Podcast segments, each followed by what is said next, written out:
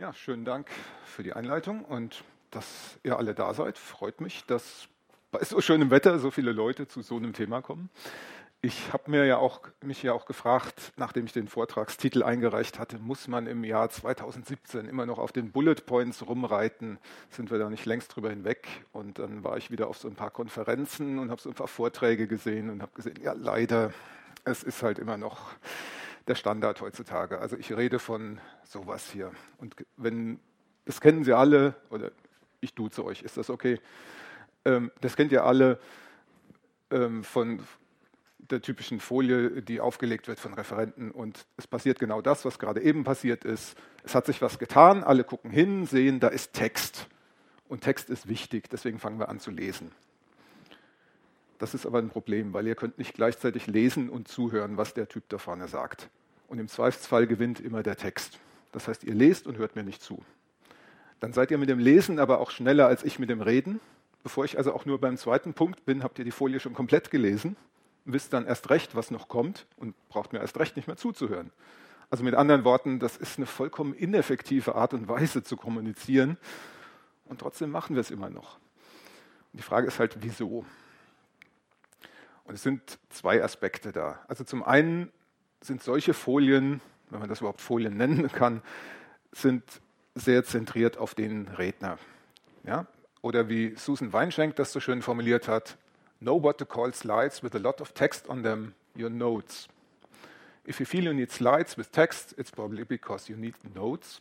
Don't show the audience your notes. Das ist der Gedanke dahinter. Es sind einfach Notizen. Man ist ja auch verständlich als Redner. Man muss sich überlegen, was will ich alles sagen. Kann man sich nicht alles merken, was man in so einer Stunde erzählen soll. Man will natürlich Notizen haben, aber die soll man halt nicht auf die Folie tun. Es gibt bessere Methoden, komme ich drauf.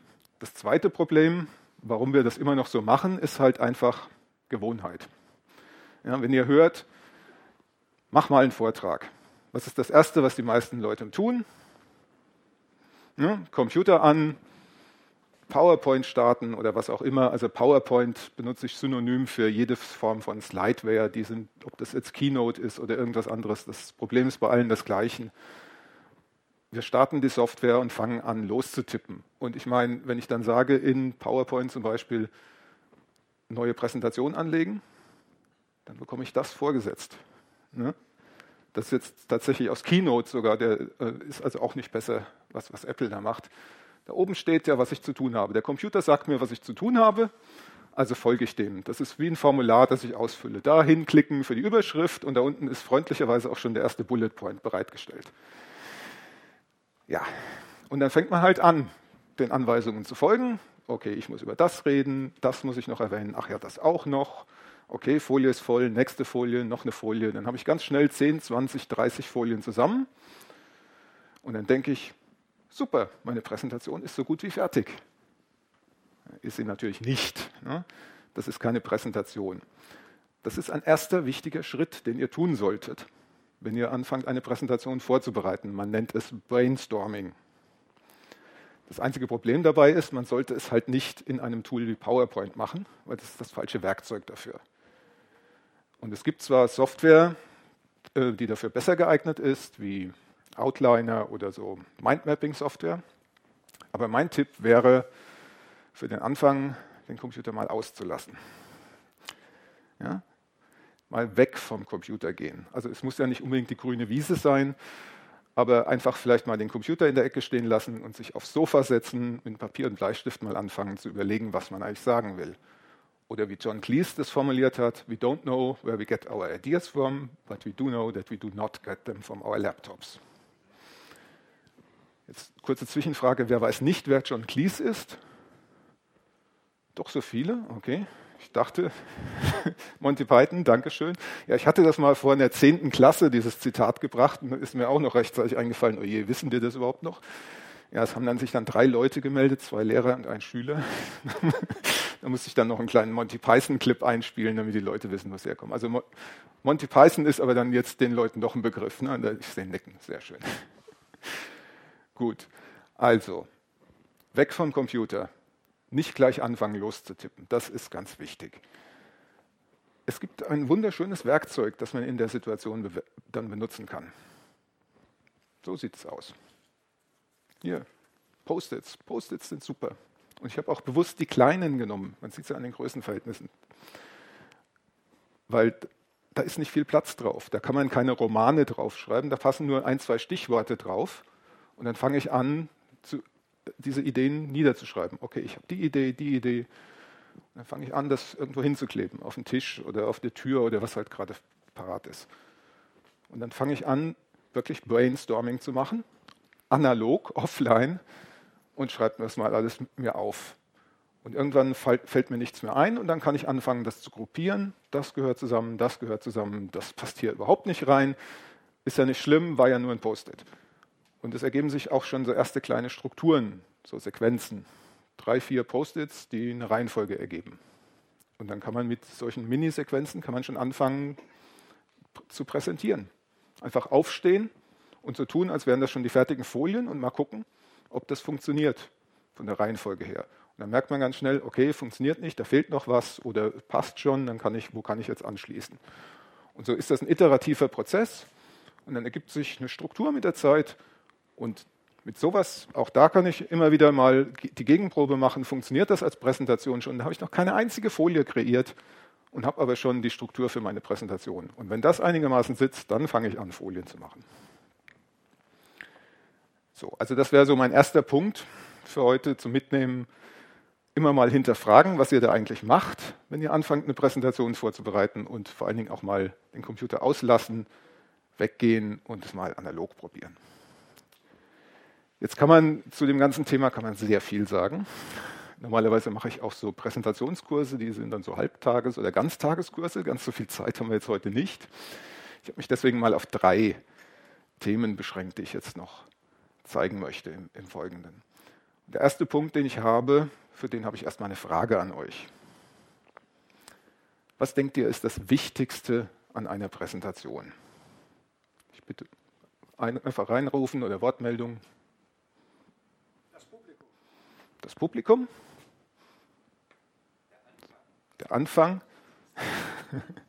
Sonst noch Ideen? Bitte? Der Inhalt, ja. Kernbotschaften, okay.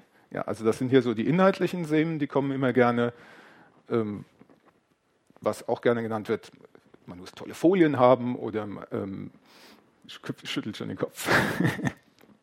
ähm, der Redner muss toll sein die Information muss rüberkommen. Aber hier wird es schon vorweggenommen, Dankeschön.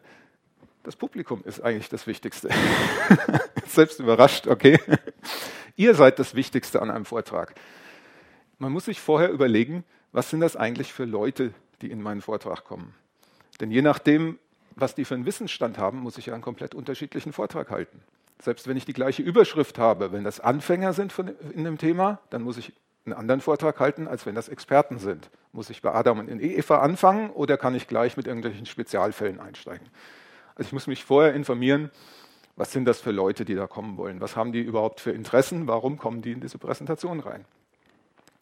Das ist ein Schritt, den man sogar noch vor dem machen muss, was ich eben gezeigt habe mit den Post-its. Und ein Freund und Kollege von mir hat da, man kann es eigentlich nicht Methode nennen, aber er hat es etwas formalisiert. Er nennt es das ABC ähm, hat es gerne mit Abkürzungen. Es steht für, für, Entschuldigung, ich brauche einen Schluck Wasser. Es steht für Audience, Burning Need und Kontext. Oder auf Deutsch Publikum, Bedürfnisse und Kontext. Und das ist im Prinzip das, was ich gerade schon gesagt habe. Ich muss mir halt erstmal überlegen, wer ist mein Publikum? Was sind das für Leute, die da hinkommen? Was wissen die schon über mein Thema? Was interessiert die insbesondere an meinem Thema? Das ist dann das Thema Bedürfnisse. Wo brennt denen der Kittel? sagt man in anderen Zusammenhängen auch gerne. Warum kommen die rein? Haben die vielleicht ein spezielles Problem, von dem sie von mir eine Lösung erwarten? Das sind alles Dinge, die ich mir vorher überlegen muss. Und wenn ich das nicht weiß, kann ich meistens auch nachfragen. Ja, ich kann ja die Veranstalter fragen, was kommen da typischerweise für Leute in, euer, äh, in eure Vorträge?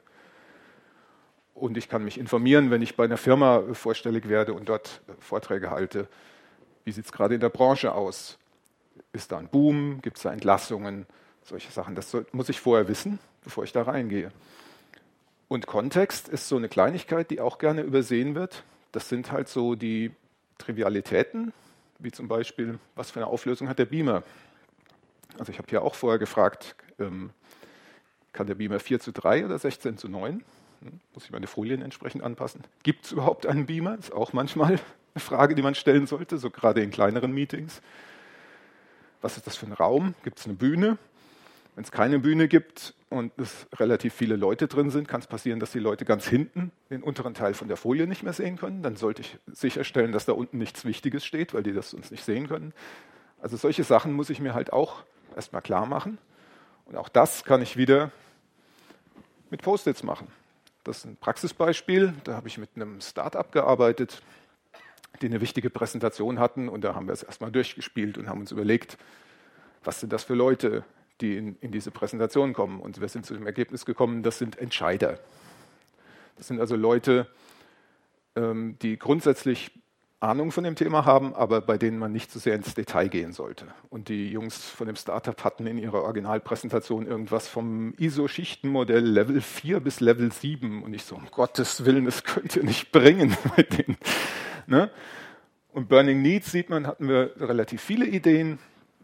Und dann haben wir die ein bisschen gruppiert im zweiten Schritt und sind zum Ergebnis gekommen, es gibt äh, drei große Geschäftsfelder, die, die davon Interesse sind. Unter anderem sind diese Leute auf der Suche nach neuen Geschäftsideen. Und das hat prima zu dem gepasst, was das Startup geboten hat. Also hatten wir da schon mal einen Ansatzpunkt. Und Kontext war, wie man sieht, schnell abgehandelt, war so ein normaler Hotelraum, flach, nicht viel drin. Wunderbar. Also sowas unbedingt als allererstes machen. Also der, mein erster Punkt wäre, das Publikum ist das Wichtigste. Überlegt euch genau, was das für Leute sind, die da reinkommen in eure Präsentation. Und das ist so ein bisschen auch mein Mantra für alles. Ich bin der festen Überzeugung, wenn ihr immer als erstes an das Publikum denkt, egal was ihr macht in eurer Präsentation, das wird nur besser werden. Also wenn ihr euch überlegt, brauche ich diese Folie, ja oder nein? Macht diesen Perspektivwechsel, überlegt euch, was hat das Publikum davon, dass ich diese Folie jetzt noch einnehme oder nicht. Das wird euch in jedem Fall helfen für, jede Probleme, für alle Probleme, die ihr eventuell habt. So, war der Punkt 1. Punkt 2. Ich warte auf das gequälte Aufstöhnen, das kommt nicht. Also wenn man sich ein bisschen mit Präsentationen, aber auch mit Marketing, Werbung und so weiter beschäftigt, ist Storytelling heutzutage, man, man kommt nicht mehr drum rum, es ist überall zu hören, es ist so ein totaler Hype. Deswegen, man kann es irgendwann nicht mehr hören. Und man denkt halt, das ist jetzt halt okay, das ist der heilige Gral in diesem Bereich. Es ist halt die, die, die Sau, die gerade durchs Dorf getrieben wird und nächstes Jahr haben wir ein anderes Thema.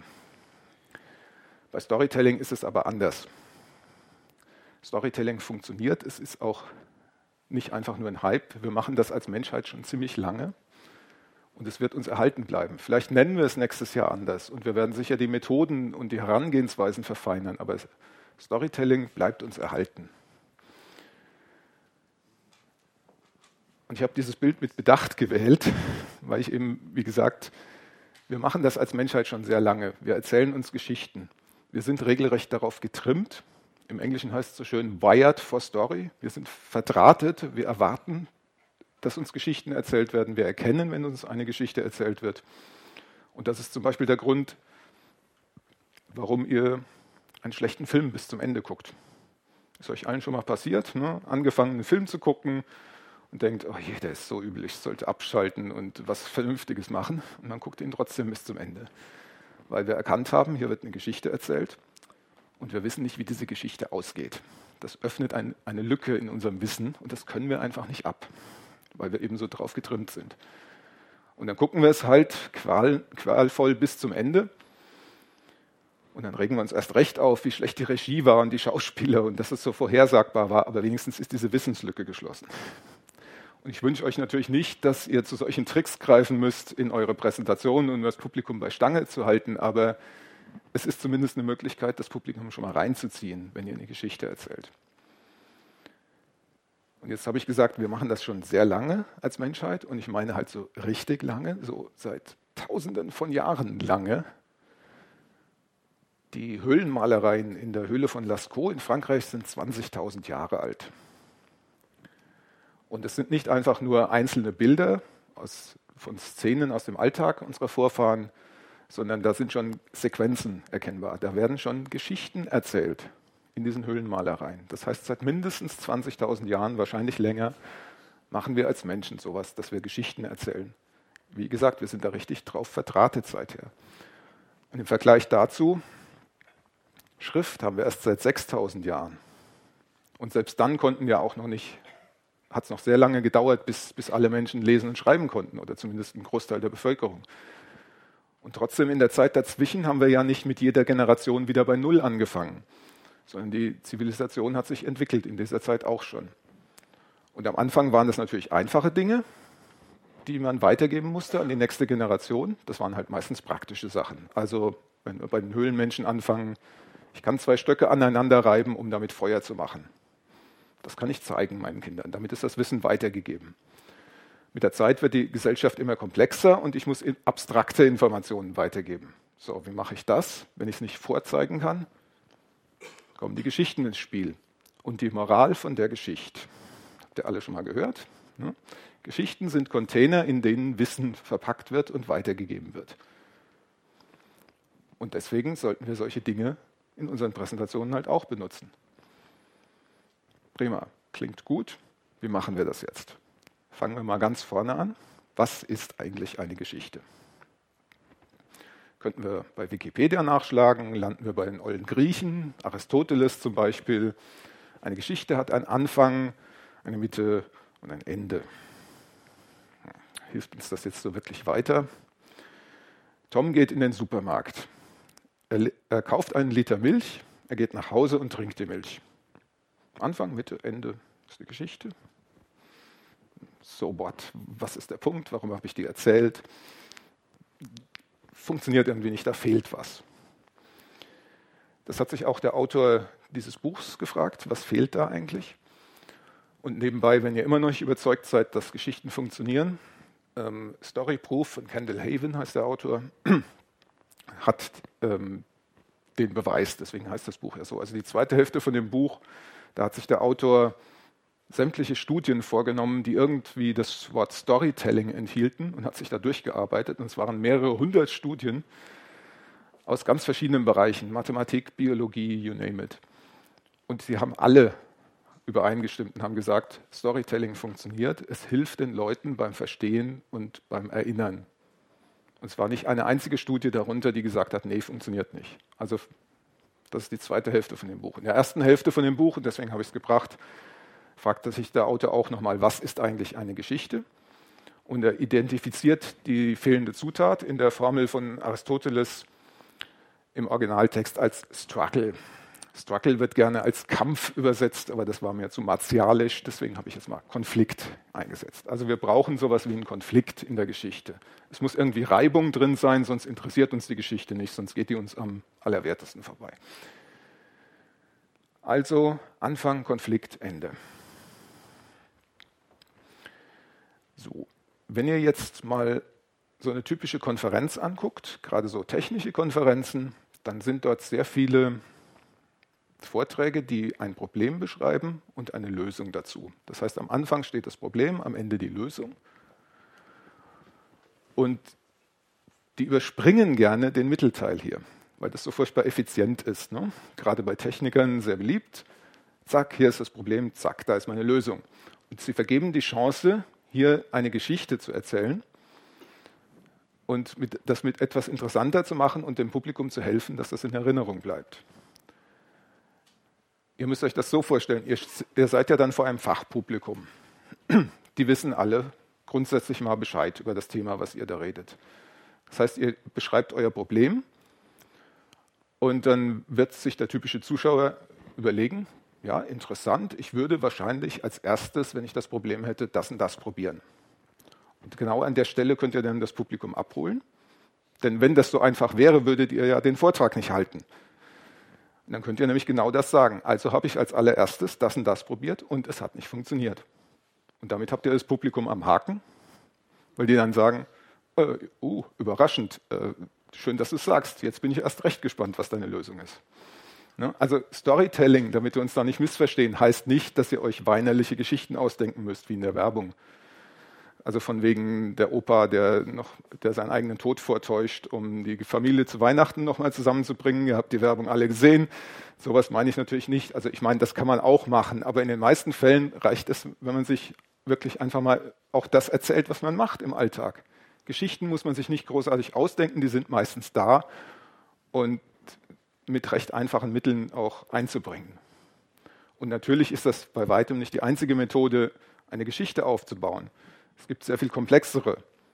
Jetzt kommt eine dieser Folien, wo der Referent sagt, das müsst ihr nicht lesen können. Das ist die Hero's Journey, die Heldensage, das müsst ihr nicht lesen können. Aber das wie ihr seht, die hat zwölf einzelne Phasen statt nur drei, wie der andere eben. Und die kennt ihr alle, diese Struktur. Weil nämlich so ziemlich jeder Hollywood-Film der letzten 40 Jahre ist nach diesem Schema aufgebaut. Also das Standardbeispiel ist der erste Star Wars-Film. Da kann man sich praktisch mit dem Ding daneben setzen und das als Checkliste verwenden.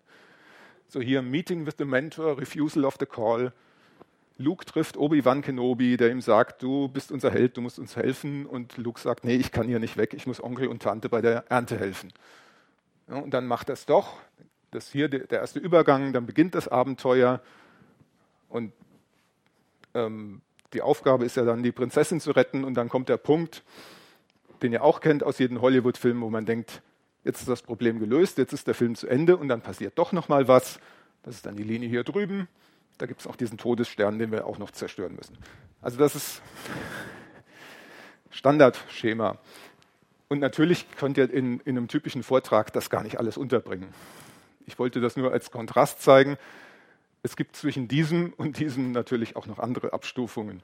Und falls ihr mal in die Verlegenheit kommt, einen Hollywood-Film drehen zu müssen, dann wisst ihr jetzt auch, wie das geht.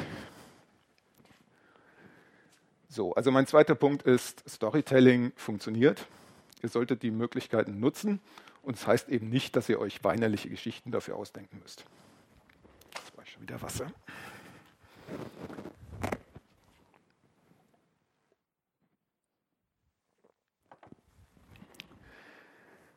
Jetzt ist euch vielleicht aufgefallen, dass ich zum Thema Foliendesign noch gar nichts gesagt habe. Also bisher ging es mir ja eher so um die Inhalte und die Struktur bisschen was habe ich natürlich dazu auch mitgebracht. Ich habe es mal mit dem englischen Wort Visuals überschrieben, weil es nicht nur um Fotos und Bilder geht,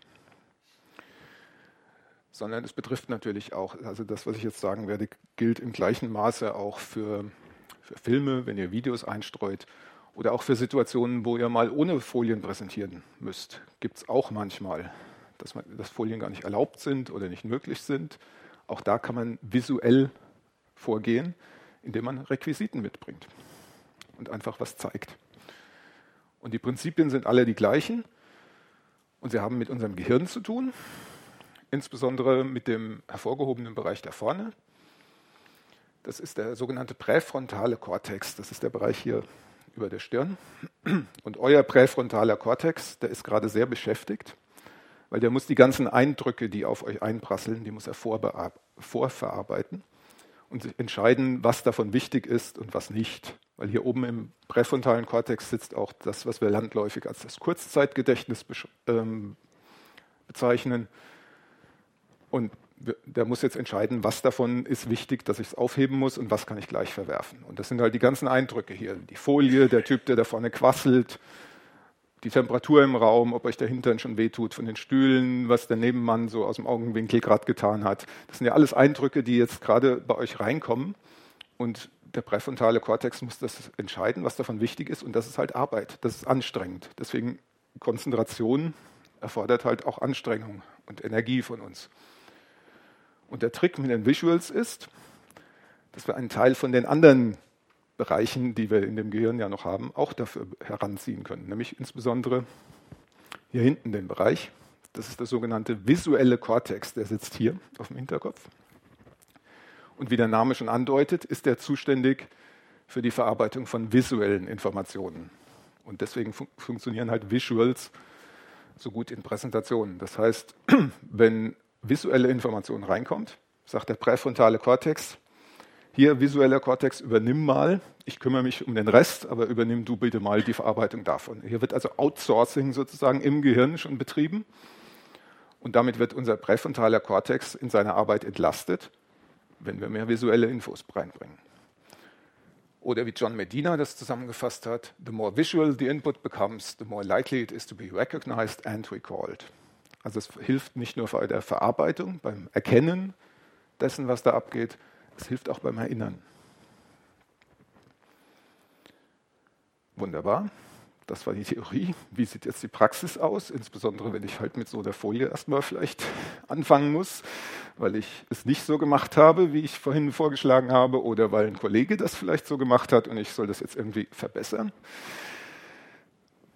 Thema Radfahren lernen. Ich gehe das jetzt gar nicht alles durch. Ist viel zu viel Text, aber es fällt recht schnell auf, dass da so Stichworte drin sind.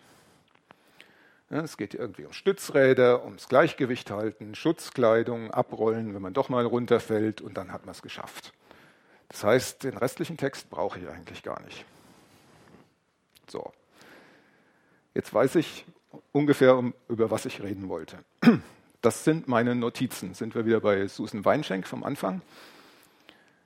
Das ist alles, was ich brauche, um das Gleiche wiederzugeben, was vorher an Text auf der Folie stand. Das ist auch, ich werde natürlich dann nicht jedes Mal wortwörtlich das Gleiche sagen, aber es geht ja nur um die Inhalte, dass ich diese, diese Liste abarbeite.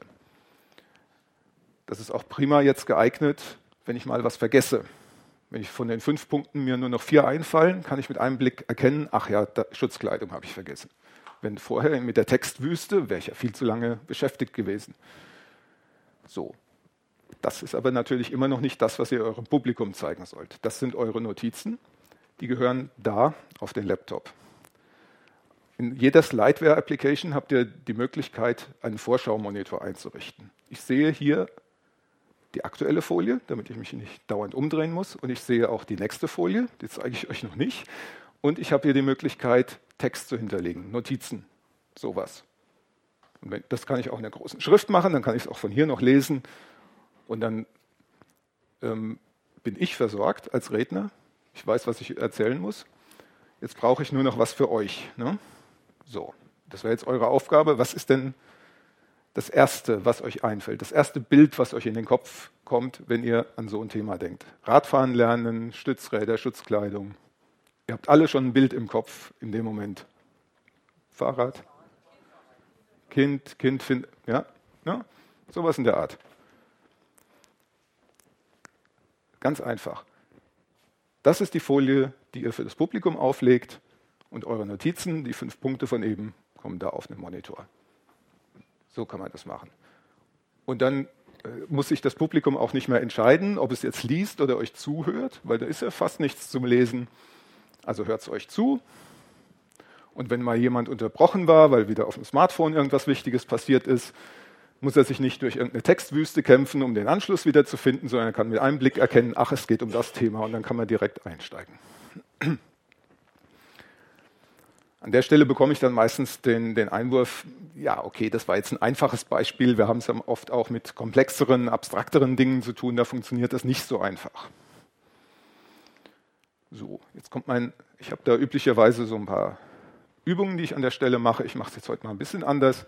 Ich gebe euch mal einen Begriff und ich möchte mal sehen, was euch als erstes dazu einfällt. Okay? Was fällt euch als erstes Bild ein, wenn ihr diesen Begriff seht?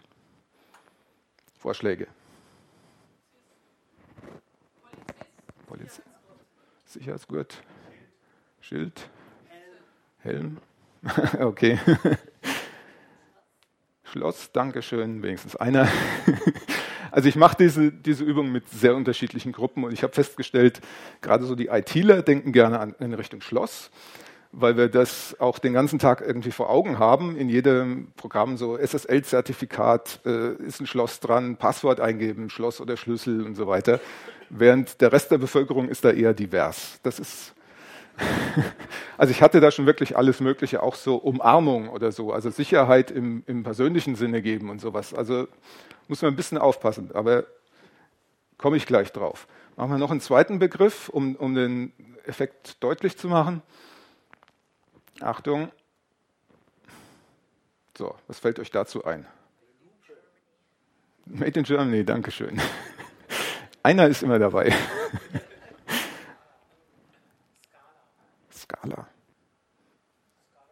Ah, okay. Aha. Lupe. Bio. Bio? ah, hoher Preis, okay. Ja, aber man merkt schon, ähm, also es hat nicht ganz funktioniert, weil ihr doch etwas gemischter seid vom Publikum hier mit dem ersten Beispiel. Aber spätestens hier ist dann immer Schluss, weil dann kommen wirklich, also die Hälfte der Leute haben meistens überhaupt keine Idee, wie sie es visualisieren sollen und die anderen haben halt ganz wilde Ideen. Dann kommen irgendwas Glänzendes, so Richtung Gold oder so. Oder Made in Germany ist immer noch mein Lieblingsbeispiel. Irgendwelche Siegel und sowas. Also da denkt jeder an was anderes. Warum ist das so? weil dieser Begriff viel zu abstrakt ist, um ihn zu visualisieren. Weil es einfach auf den Kontext ankommt, in dem ihr das Wort benutzt. Ihr könnt nicht einfach hergehen und sagen, ich mache jetzt ein Bild, das universell gültig ist für Qualität. Wenn ihr ein Softwareentwickler seid, dann heißt Qualität vielleicht, dass euer Programm nicht abstürzt, dass es besonders schnell ist, dass es wenig Speicher verbraucht. Wenn es ums Auto geht, dann, dass die Karre nicht rostet oder so, ist, ein Qualitätsmerkmal oder wenig Sprit verbraucht oder sowas. Also ihr müsst wenn ihr Probleme habt, was zu visualisieren, ist, ist der erste Schritt zu überlegen, ob, euch nicht, ob ihr nicht so einen Fall vorliegen habt. Ihr müsst das vielleicht spezifizieren, was heißt das in, in meinem konkreten Kontext. Und dann könnt ihr es meistens auch visualisieren. Und damit wir uns da nicht missverstehen, ich will euch jetzt gar nicht sagen, dass ihr alle eure Folien gegen Bilder ersetzen müsst. Es gibt natürlich auch Situationen, wo ich auch mal wirklich was anderes zeigen muss. Also was weiß ich, ähm, wenn ihr jetzt das 2000. JavaScript-Framework entwickelt habt, an irgendeiner Stelle werdet ihr dann auch mal JavaScript-Code zeigen müssen. Den kann man nicht gegen Bilder ersetzen. Das geht nicht. Das ist Quatsch. Und wenn ihr keine Bilder zeigt, also keinen Code zeigt, dann seid ihr auch in dem Moment nicht glaubwürdig eurem Publikum gegenüber. Immer ans Publikum denken.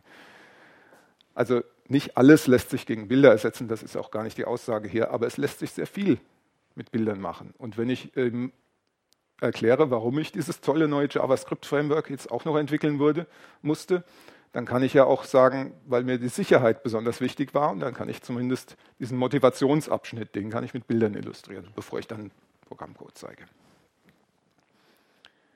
Schön.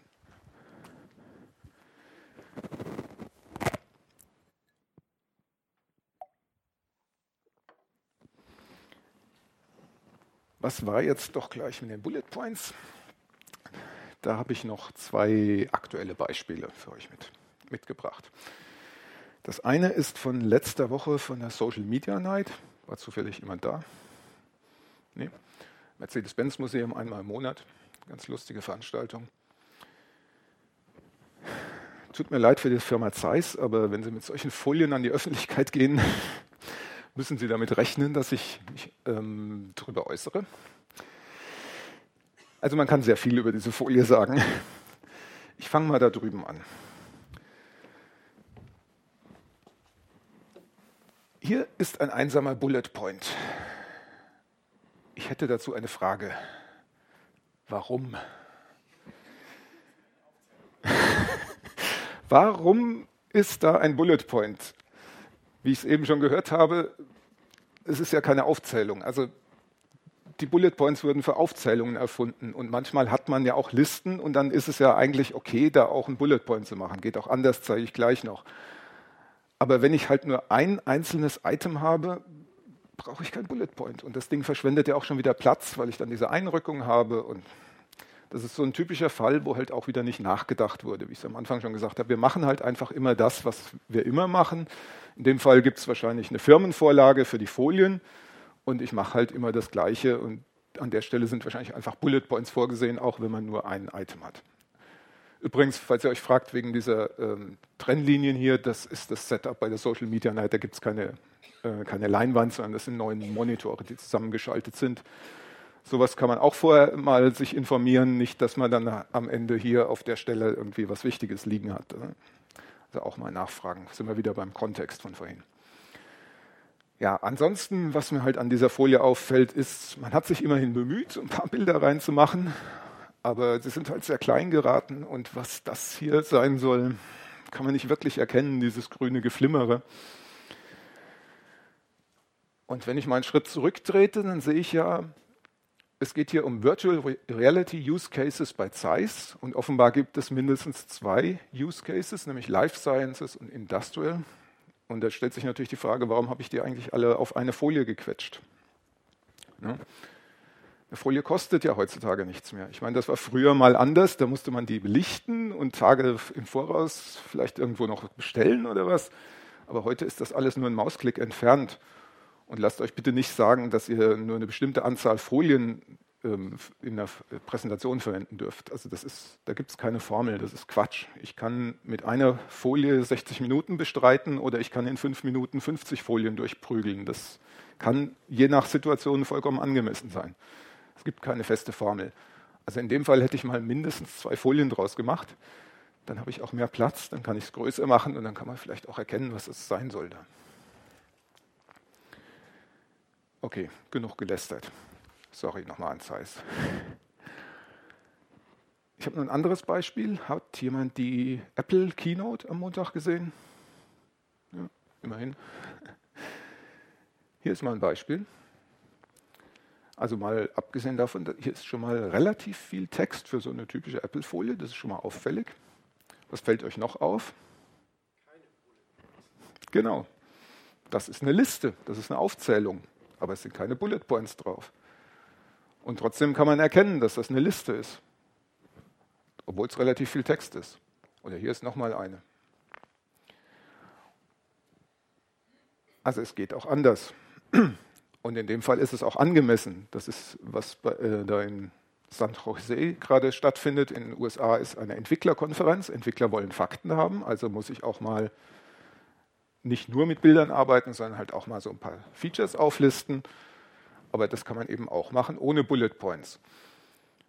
Und wenn man sich in dem Fall ist es auch recht praktisch. Man beschränkt sich hier auch, muss sich selbst hier ein bisschen einschränken, weil wenn ich jetzt hier noch ein Wort dazugenommen hätte, dann hätte es nicht mehr in eine Zeile gepasst und in dem Moment wäre es dann nicht mehr klar geworden, wo dann der nächste, also der nächste Item-Punkt anfängt. Also Überlegt auch mal, selbst wenn ihr eine Liste habt, ist es nichts gegen Listen zu sagen. Sie sollten kurz sein, die ist schon grenzwertig lange, die ist besser. Ist nichts gegen zu sagen, macht die ruhig, aber die müssen halt nicht immer wie Listen aussehen. Die müssen keine Bullet Points haben. Wenn man vielleicht nur drei Dinge hat, kann man die auch nebeneinander setzen. Also solche Sachen. Okay. Damit bin ich schon fast am Ende. Also nochmal die drei Punkte, die ich möchte, dass ihr heute mitnehmt. Denkt an das Publikum. Das ist der wichtigste Punkt überhaupt. Immer das Publikum im Sinn behalten, diesen Perspektivwechsel machen. Was haben die davon, wenn, wenn ich diese Präsentation halte? Was erwarten die von mir? Immer das Publikum im Hintergrund behalten. Storytelling ist kein Hype, das funktioniert. Einfache Prinzipien von Geschichten anwenden. Es muss nicht kompliziert sein. Ihr müsst nicht die zwölf Schritte von der Heroes Journey machen. Es geht viel einfacher. Und Visuals verwenden, wo es angemessen ist natürlich.